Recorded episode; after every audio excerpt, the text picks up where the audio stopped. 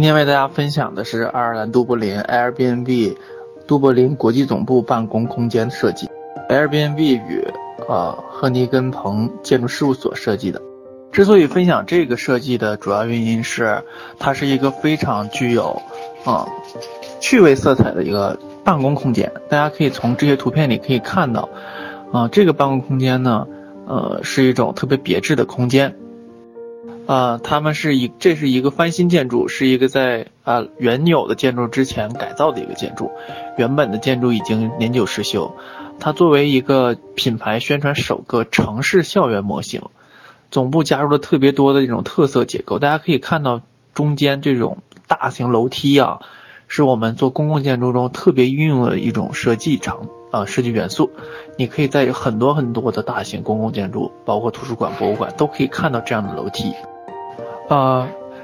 为了提高这个工作人员呢，他的视野的通透性，啊，设计团队那个融入了邻里的概念，它让员工能在一个单独的讨论的空间里聚集起来，所以它既是一个开放性的空间，也是一个呃能聚集的这种邻里空间。设计中用了很多很多的木材，还有黑色的钢材，那木材呢会让整个建筑显得非常的温暖，而这种呃偏灰深灰色的这种钢材呢，又使建筑非常具有这种。呃，高级派的这种细腻的特色，啊，它是符合这种精致的这种表达，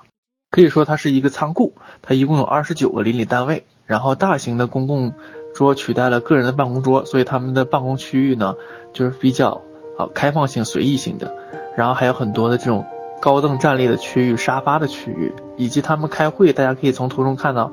呃，他们中间这个大台阶反过来就是一个特别大的。屏幕在这里可以把这个大台阶作为一个小型的剧场，或者是大型的这种整个呃容纳四百人的会议区，它是一个活动与会议广场这种性质相结合的一个设计，所以它是一个复合多功能的这个空间，运用起来非常的好，而且它用上面的天光采光来弥补空间的这个采光的不足的问题，因此在这里面办公是一个非常具有惬意性的设计。啊，对于团队来说，这个仓库这种设计从构思，呃，这种理念开始是一个非常独特的理念。啊，在视觉和这种物质的连接下，穿过中庭的这种邻里的单位的组合，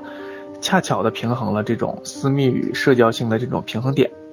大家也可以看到，我们从图中可以看到，他们在某个角落就可以形成私密的空间，在某个角落就可以变成开放的空间。它是一个不具有。啊，不具有这种特地界限的一种空间，所以因此它的设计非常好。我们也可以看到，人可以随意的在窗边，或者是可以看到这种大型的折角下面都有一些座位。啊，如果有一些比较私密性的这种嗯设计或者讨论，都可以在这种空间来进行完善。因为是改建的建筑，我们也可以看到，啊，上空是裸露的这些。啊，通风空调管道用这种不锈钢的这种颜色直接裸露在外面，啊，和这种木色的搭配呢，非常的和谐。我们可以看到这种木色偏这种田园的风格，啊，亲近于自然的这种风格，也可以看到这种银色的，啊，这种机械的这种元素，它们在一起搭配，自然和人工在一起，并不是很突兀，而是相反，是变得相得益彰。我们也可以看到，这是一种改建建筑的一种魅力。它里头也用了很多的皮质的毛椅啊，还有什么都是定制的这种